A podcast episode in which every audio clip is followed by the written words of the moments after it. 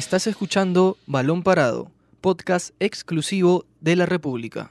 Hola, bienvenidos a un nuevo episodio de Balón Parado. Yo soy Ángelo Torres. Y yo, Roger Silva. Y hoy vamos a hablar sobre la selección peruana que ya se viene alistando para este decisivo partido de cuarto de final ante Uruguay por la, por la Copa América Brasil 2019, donde definitivamente a Perú no lo ven como favorito, ¿no? Incluso los mismos jugadores peruanos aceptan que no llegan con ese cartel, ¿no? Como Edison Flores. Pero Roger, empecemos por las novedades, por lo, por lo último. ¿Cuál, ¿Cuáles han sido las variantes que ha planteado Ricardo Gareca en el, en el entrenamiento y cuáles serían los, los nuevos rostros en, en el once inicial? Sí, justamente Ángelo, como tú bien mencionas, eh, Flores lo dijo, ¿no? También incluso que no se sienten favoritos, saben que Uruguay es el, el, llamado a ganar la llave, ¿no? Pero sin embargo, eh, también no, no das por, por, descartado todavía la chance de que Perú pueda estar en semifinales. Es así que pensando en ese objetivo de llegar a semifinales, eh, la selección peruana tuvo su primer entrenamiento hoy en el campo de juego del estadio Roberto Santos, que está ubicado en la ciudad, en en la ciudad de El Salvador, ¿no? Justamente donde hubo novedades, hubo tres novedades sobre todo, el ingreso de Carrillo, ¿no? Carrillo podría ser, eh, podría arrancar por fin lo que tantos pedían muchos, el día sábado otro del ingreso fue también de Edison Flores y también la vuelta de Carlos Zambrano. Se vuelve casi casi al equipo de eliminatorias, ¿no? O se volvería por lo menos al equipo eliminatorio, sobre todo en el ataque, ¿no? Flores por un lado, Carrillo por el otro, que parece que ya o se hicieron las paces o o se empezó un o se ha hecho borrón y cuenta nueva también por el tema necesario de, de que Carrillo es un jugador desequilibrante y tenerlo en el banco de suplentes en un partido tan decisivo creo que ya era, era bastante complicado, ¿no? Es el primer partido en el que va a arrancar y Zambrano también regresa, que creo que es una buena noticia porque le va a dar más solidez a la, a la defensa. Y Flores también ayuda con el tema táctico, ¿no? Hay que tener, creo que Perú va a tener que tener cuidado de las bandas, ¿no? Y apoyar bastante a Trauco y a Advíncula, que son inamovibles para, para Greca.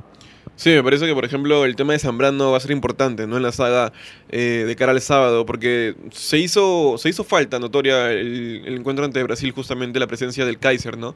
Eh, también, justamente, como tú bien mencionabas, Ángelo, en el tema del último triunfo de Perú ante Uruguay, que fue en las eliminatorias hacia, hacia Rusia 2018, justamente están casi todos, excepto que el lateral derecho sería Advíncula en vez de Corso, porque Corso estuvo como titular en ese partido encuentro. lo juega Araujo también. Claro, y lo juega Araujo también, ¿no? Entonces, más allá de eso, sería casi casi el mismo once, por así decirlo. Araujo y me parece el mudo. El, el Araujo mudo. estuvo el mudo también, eh, y como te decía, ¿no? También el tema de que estaba Corso por la banda derecha. Claro, claro. Pero de allí todos están eh, aptos también para poder, ¿por qué no?, eh, repetir la historia, ¿no? Nuevamente y poder conseguir un triunfo a favor de Perú. Claro, Roger. Y tú también me comentabas que hoy, el 26 de junio, es un día que guarda un buen recuerdo para Perú, sobre todo por el, partido ante Uruguay, justo en la Copa América del 2007, ¿no? que ha sido el último triunfo de, de la selección ante los charrúas. Sí, eh, un día como hoy, hace eh, en el 2007 exactamente, no, justamente Perú debutaba en la Copa América 2007 que se realizaba que se realizó, mejor dicho, en Venezuela y Perú comenzó de la mejor forma, ¿no? Ganando 3 a 0 en el marcador, en goles de Villalta, el oso Villalta, justamente. De ahí también apareció Mariño y al final Guerrero con pase de Mendoza, ¿no? Un triunfo que ya a pesar de los años eh, no, ha pasado desapercibido, ¿no? Porque Perú comenzó muy bien en aquella Copa América y justamente se cumple hoy un día como hoy, ¿no? Que Perú consiguió aquellos tres puntos. Claro, y aparte, a ver, revisando la ficha de ese, de ese partido, haciendo un poco de... buscando, buscando bien en, en los archivos, el único jugador que queda de, de Perú, de este plantel, es Pablo Guerrero, porque después estaba Alberto Rodríguez, pero que está lesionado, y Jefferson Farfán, que también jugó ese partido, pero que también está eh, lesionado, ¿no? E incluso me acuerdo que en esa, en esa Copa América, no sé si tú también lo recuerdas, pero Farfán jugaba de 8 o algo así, jugaba muy cerca al volante central en una posición medio inventada de, de Uribe, ¿no? Sí, justamente Uribe que fue criticado después, ¿no? Justamente por el partido con Bolivia, por cómo lo plantea, ¿no? Justamente al final Perú logra emparejarlo y pasar a la siguiente etapa, con un doblete de Pizarro. Pero sí, o sea, al principio comenzó todo bien, ¿no? Sonriendo la selección peruana ganando 3-0. Un resultado que muchos no tenían eh, pronosticado, ¿no? Porque Perú sorprendió a Uruguay claro. y le gana jugando bien. Pero de ahí el equipo se desdibujó, ¿no? Fue de más a menos y al final final es eliminado en cuartos por Argentina. Pero como tú bien decías, el único sobreviviente es eh, Pablo Guerrero. Pablo Guerrero que de ahí también estuvo en el 2011, en el 2015, 2016 y ahora sigue para esta edición de la Copa América. Sí, y a ver, Flores justo comentábamos eh, en la conferencia de prensa, habló y, y, da un dato que no sé si es pasarle también un poco la mochila al rival, que puede ser también, porque siempre es una estrategia, pero que también tiene una parte de verdad, ¿no? Que señaló que casi todas las elecciones son favoritas ante nosotros, ¿no? Pero nosotros queremos igual pasar a semifinales, ¿no? Ese, ese rótulo de favorito probablemente eh, le calza bien, creo, a Uruguay, ¿no? Que es el, la selección que ha ganado más títulos en una Copa América, ¿no? Tiene 15, eh, llega en un gran momento, está invicto en, esta edición y, Perú, en cambio, llega un poco cabibajo, dando botes, pasando como uno de los mejores terceros y, y con una cuenta pendiente por, por, resolver, ¿no? No, y además también porque Uruguay tiene amplia experiencia jugando este tipo de torneos, ¿no? Y sobre todo instancias decisivas, como es ahora cuartos de final, ¿no? Uruguay un, equipo que ya está acostumbrado y que también ya sabe lo que es eliminar a Perú eh, en fases directas, ¿no? Justamente pasó en, en, la Copa América del 2011, en semis, que nos ganan 2 a 0, ¿no? Y nos ganan siendo ampliamente superiores. Y justo sobre este partido que tú estás recordando, el, uno de los protagonistas principales fue Luis Suárez, ¿no? que el, el pistolero metió, hizo un doblete en, en las semifinales, con, con, ese 2 a 0 clasificó a la final, que te, finalmente terminarían siendo campeones, pero también jugaron eh, en primera ronda, ¿no? porque estaban en el mismo grupo, y empataron 1 a 1 el gol de Guerrero y el gol de Uruguay también fue de Suárez, ¿no? y Suárez, el, el Perú es la selección a la que más le ha anotado, le ha metido 6 goles en 8 partidos, aparte de esos tres goles en Copa América, le metió un gol en el 4-2 que fue en Montevideo en el 2012 por eliminatorias. En la época de Marcarián. En la época de Marcarián, que yo estuve ahí también para, para ver ese partido. Y en el 2013 también en eliminatorias en Lima, que nos ganan 2 a 1 y creo que es el partido quiebre más o menos de, ese proceso eliminatorio donde ya Perú prácticamente se queda sin, sin chances, ¿no? Así que en realidad a, a Suárez hay que cuidarlo bastante y, y, de cerca porque, porque es el jugador más desequilibrante, ¿no? Sí, no, eh, no me cabe duda que Uruguay es uno de los entrenos más letales que tiene la selección charrúa hoy por hoy eh, Suárez porque como tú bien dices, ¿no? Ha sabido convertirle justamente a uno de las selecciones eh, que es la peruana, ¿no? Y entonces es por eso que ya Gareca seguramente lo tendrá bien estudiado. Ahora, pero no todo es malo tampoco, Ángelo, ¿eh? hay que decirlo. No todo es malo porque el, el, último triunfo entre Uruguay y Perú es para Perú, a favor de Perú, justamente en claro, la, en la rueda de vuelta, ¿no? ¿no? Ajá, eliminatorias. Eh, Perú lo gana, incluso lo da vuelta, porque comienza perdiéndolo con gol de Sánchez claro. y de ahí Perú logra darle vuelta a la historia. Y además también hay otro dato. Con Resulta de que... Guerrero y Flores. Claro, y además también hay otro dato. Resulta que esta va a ser la segunda vez que Perú y Uruguay se van a enfrentar. Ya lo hicieron por la Copa América en Río de Janeiro, que se jugó en el año 1949 y ganó Perú 4 a 3. Entonces, de esta forma va a ser el segundo encuentro entre ambas selecciones por Copa América. Entonces, el primer duelo lo ha ganado Perú. Ojalá que también sea el martes lo mismo. Ojalá el que sábado, sea, perdón. El, ojalá que estar en Brasil, ¿no? Y que se recurra a esta estadística un poco cabulera, ¿no? Hace 70 años, pero, pero no importa, todo vale, ¿no? Así claro, que, todo vale. Así que hay que esperar qué, qué, pasa, con, qué pasa con Perú. Yo igual creo que, que la selección tiene argumentos suficientes como para hacerle un buen partido, ¿no? Sobre todo por porque son estilos muy diferentes de juego, ¿no? Perú trata un poco más de tener la posesión de la pelota, de a, partir de eso dominar y trasladar eh, bastante el, el, esférico, pero en cambio Uruguay es un equipo que se siente un poco más cómodo, sin contraatacando, ¿no? Jugando al pelotazo, bastante aguerrido, ¿no?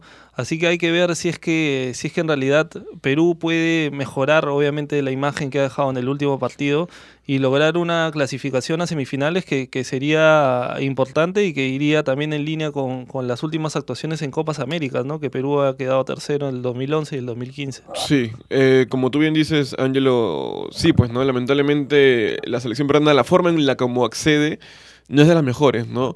Incluso están siendo criticados por la prensa internacional en sí cómo se da la clasificación de Perú y de Paraguay, ¿no? Paraguay sin haber ganado con dos puntos pasa a la siguiente ronda y muchos se preguntan cómo. Perú después también lo mismo, ¿no? Uno dice cayó 5-0 en la última jornada, ¿cómo es posible que pase? Pero bueno, así también es el fútbol, los resultados se dieron y es por ello que Paraguay y Perú están en la siguiente etapa, ¿no? Sí, fuera de eso igual yo creo que Perú, a ver, empata y, y pierde un empata, pierde un partido y gana el otro, ¿no? O sea, yo creo que la derrota ante, ante Brasil, siendo ba- bastante frío, estaba en el presupuesto o era un poco previsible, pero el tema era cómo se perdió, ¿no? Cómo se termina perdiendo lo que preocupa Sí. más que todo, ¿no? El resultado también, ¿no? Sí. Muy llamativo el resultado. 5 a 0, que pudo ser un sexto, un 6 a 0, Sí. pero que se tapó el final, Sí, ese penal. Sí, sí pudo ser 6 o pudo ser 7, porque también por ahí Galicia tuvo, tuvo, eh, tuvo buenas intervenciones. Y hay que recordar que también Brasil nos metió 7 en la Copa América del 97, así que Sí. Eh, iba a ser una de las peores, es la peor derrota en la era Gareca y, y- también en la, en, la selección en general, ¿no? Así que, que vamos a ver qué, plantea Gareca, a ver, probablemente regrese al mismo o al, o al ataque de las eliminatorias, ¿no? Con Flores, con Carrillo. Pero también hay que decirlo, Ángelo, eh, hoy se vio, como decíamos al principio de la transmisión, que había formado la dupla de centrales Gareca hoy eh, con, perdón, con Abraham y con Zambrano, ¿verdad? Muchos les gustaría ver Santa María con, con Zambrano. No sé cuál es tu opinión al respecto.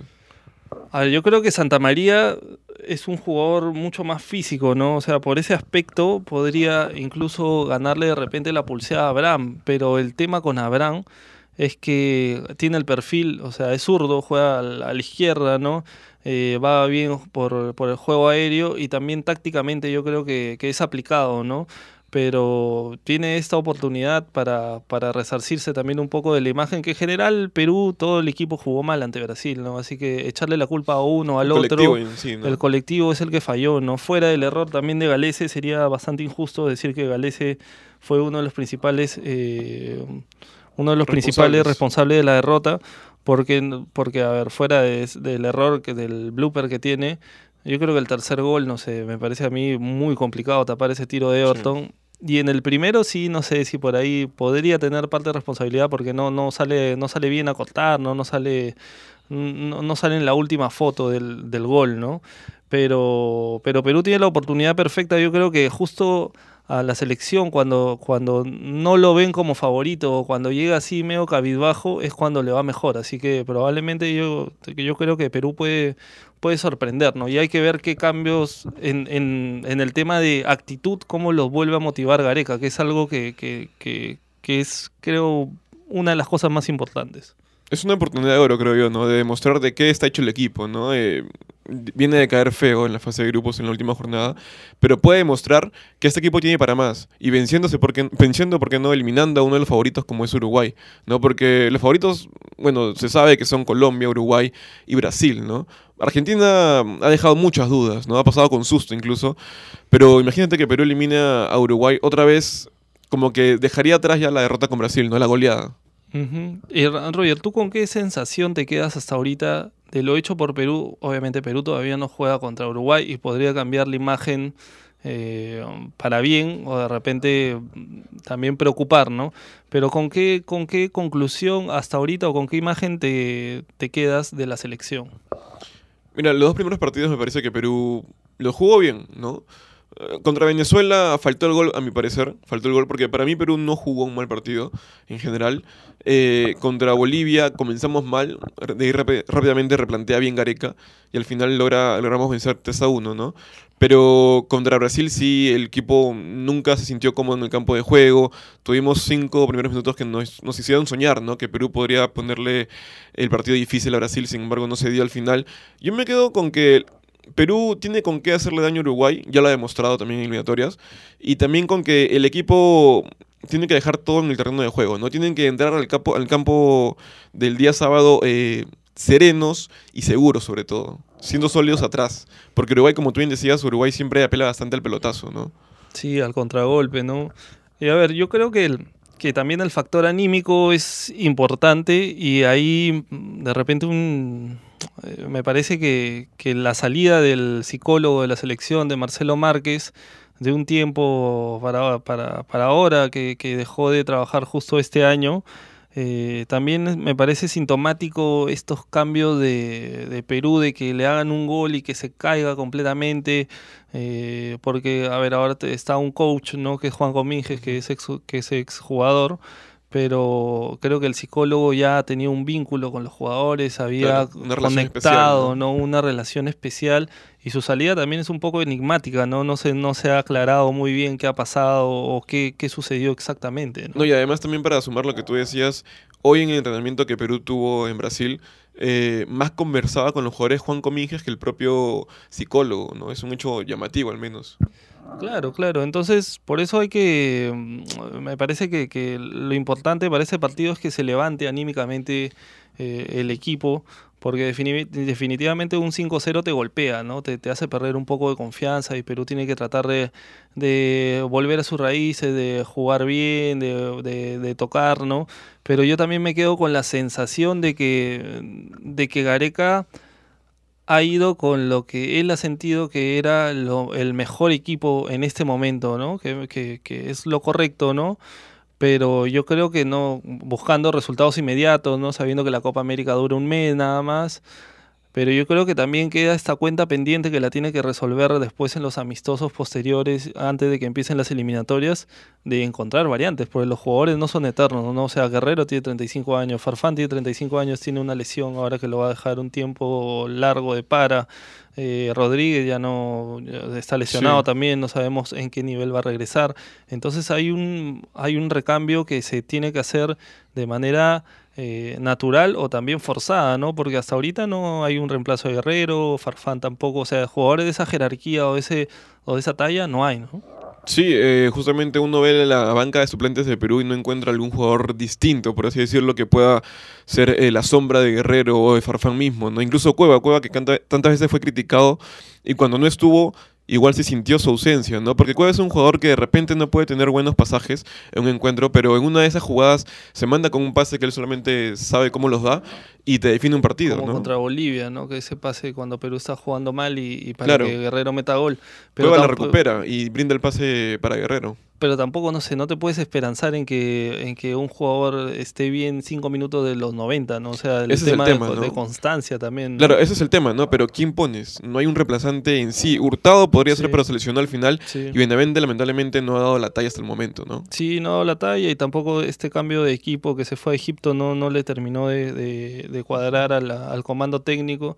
Y justo ayer hablábamos también en el programa. Eh, que yo le decía que la lista me parecía que no estaba tan bien confeccionada porque Cueva no tenía un reemplazo natural, justo por lo, por lo que tú estabas analizando, porque no está hurtado y ahora está lesionado Farfán, y que también Trauco no tiene un reemplazante natural, ¿no? O sea, hay dos posiciones por ahí que, que no han ido con un reemplazo y de repente no es que no es que, no sé, yo creo que no, no, sería la palabra correcta, pero algunos dirían que los jugadores se aburguesan, ¿no? O sea, sienten que no tienen una competencia o no hay alguien que te esté presionando tan fuerte como para, para decir, oye, tengo que, tengo que estar muy, muy, muy bien para, para jugar, ¿no? O sea, sienten que ellos son los mejores probablemente su puesto y, y la confianza la tienen por lo que han hecho, pero, pero el presente y, en algunos casos específicos creo que está bien cambiar y probar variantes y, ver porque finalmente Gareca va a tener que eh, ampliar el universo para las pensando en las eliminatorias.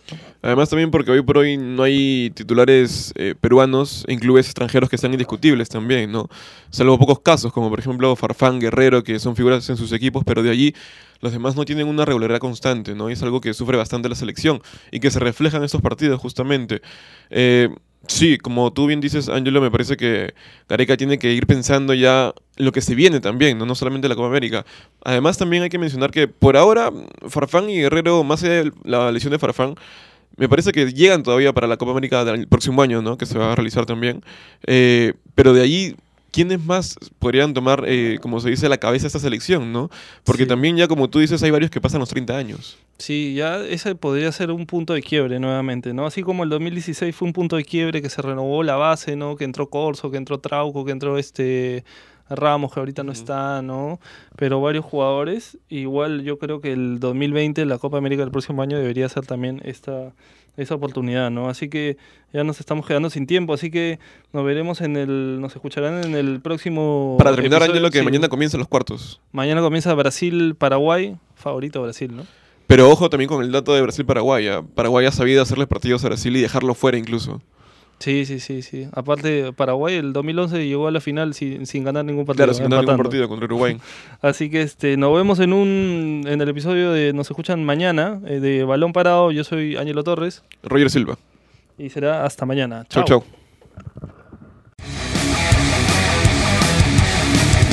Esto fue Balón Parado, podcast exclusivo de la República.